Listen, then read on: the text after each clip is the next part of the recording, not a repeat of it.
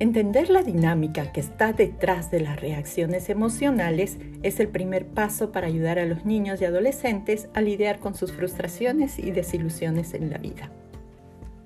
Hola, mi nombre es Malena Guamá, una mamá real como tú que buscó ayuda en su momento y que ahora está aquí contigo compartiendo información y recomendaciones prácticas para convertirte en una mamá o papá efectivo a la hora de educar a un niño con trastorno de déficit de atención con hiperactividad.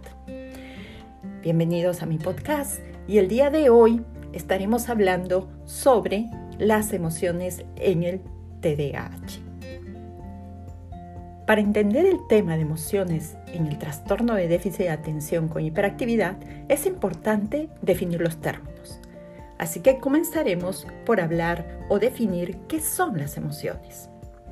Las emociones son respuestas a situaciones o estímulos que afectan fuertemente a las personas. Las reacciones emocionales se pueden reflejar en tres niveles. El primer nivel, el más básico involucra las reacciones neurofisiológicas y bioquímicas que incluyen todos esos procesos del cuerpo que regulan el sistema nervioso autónomo, como es la frecuencia cardíaca, la respiración, la secreción hormonal y las respuestas neurales. Por ejemplo, cuando una persona está enojada, siente que su corazón late más rápido, que le sudan las manos y siente quizás una opresión en el pecho. El segundo nivel de reacción emocional es la motora, la del comportamiento, donde una persona expresa sus emociones a través de acciones, como por ejemplo el llanto, la mirada fija, expresiones faciales de enojo, puede gritar, tirar cosas, saltar o reír. Y el tercer nivel de reacción emocional es la cognitiva, es decir, expresar los sentimientos a través de la palabra. Es así que una persona puede decir me siento frustrado o me siento totalmente enojado o quizás estoy feliz. Cuando hablamos de regulación emocional, hablamos de la habilidad que tiene una persona para controlar estas respuestas emocionales.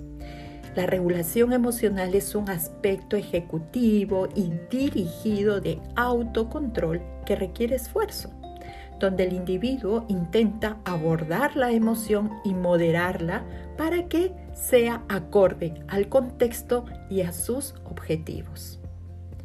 En esta situación de regular o gestionar la emoción, la persona intenta inhibir esa emoción fuerte provocada por una situación, intenta calmarse, tranquilizarse, bajar la intensidad de ese estado de alerta fisiológico.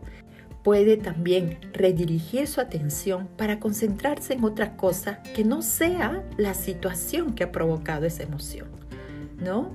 Puede reevaluar también esa situación y darle otro significado para poder calmar su emoción. Revisando estos conceptos, entonces ahora entendemos qué es una emoción y qué es la regulación emocional. Los chicos con TDAH, debido a sus dificultades con la autorregulación y las funciones ejecutivas, les es difícil gestionar sus respuestas emocionales. Es decir, ellos tienen una desregulación emocional. Y cuando hablamos o conversamos con ellos sobre el tema, ellos son conscientes, saben muy bien que perder el control les trae problemas, pero sin embargo, cuando están frente a situaciones difíciles, no pueden controlarse y terminan reaccionando impulsivamente. Les cuesta aplicar todo ese conocimiento que poseen para poder controlar o regular sus emociones o sus respuestas emocionales. Ellos saben que tendrán problemas, que deben calmarse. Es más, conocen muchas estrategias para hacerlo, pero no pueden aplicarlas en el momento adecuado. Comprender esto es muy importante porque nos da luces sobre el apoyo que necesitan en el día a día. Las dificultades para el manejo de las emociones en los chicos con TDAH puede llevarlos a perder amistades, a tener problemas en el colegio, con los maestros, con los compañeros y en casa muchas veces pueden terminar lastimando a sus padres o a sus hermanos. Los chicos con TDAH no pueden contar hasta 10. Es de vital importancia trabajar el control de las emociones con ellos. De lo contrario, pueden desarrollar trastornos de conducta que provocan conflictos y agresividad más tarde. Entonces, ¿cómo ayudarlos a gestionar emociones, sobre todo en esas situaciones de frustración? La regulación emocional se va enseñando desde edades muy tempranas. Es importante que como padre o madre aprendas primero a regular tus propias emociones si quieres ayudar a tu hijo. También es clave que en momentos tranquilos puedas dialogar con ellos sobre el tema y sobre cómo podrían trabajarlo. Entre las estrategias que pueden ayudar está el ir enseñando poco a poco a los niños acerca de sus sentimientos, enseñarles a hablarse a sí mismos de manera positiva, a resolver problemas, entre otras habilidades que las van a ir aprendiendo conforme van madurando neurológicamente y conforme nosotros también les vamos enseñando. Si estás frente a una situación de frustración donde tu niño se encuentra muy enojado, aquí te dejo algunas sugerencias que pueden ayudarlo a gestionar sus emociones. En esa situación, primero, sé ejemplo de autocontrol cuando veas que él está muy frustrado, deja de hacer lo que estás haciendo si es posible, míralo, mantén la calma y escucha lo que dice. Trata de etiquetar la emoción, es decir, dile, me parece que estás enojado, con una voz calmada. Toma una pausa, luego no digas nada, no trates de resolver el problema. Luego de esta pausa, pregúntale, ¿Puedo ayudarte de alguna forma?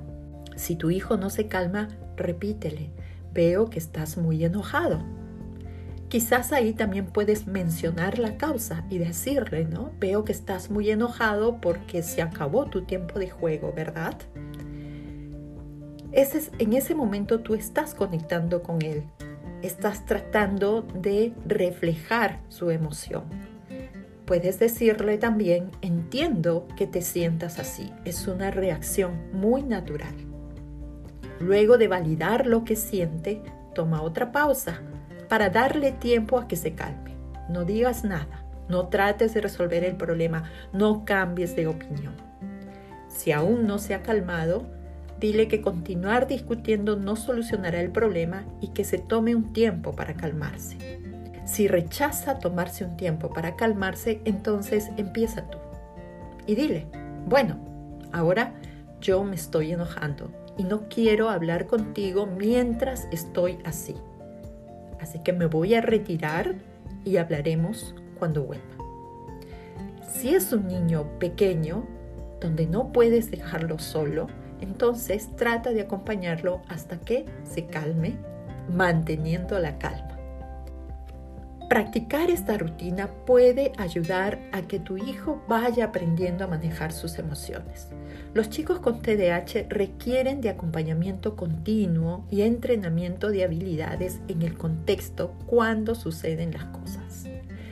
Sé modelo de autocontrol. Mantén la calma.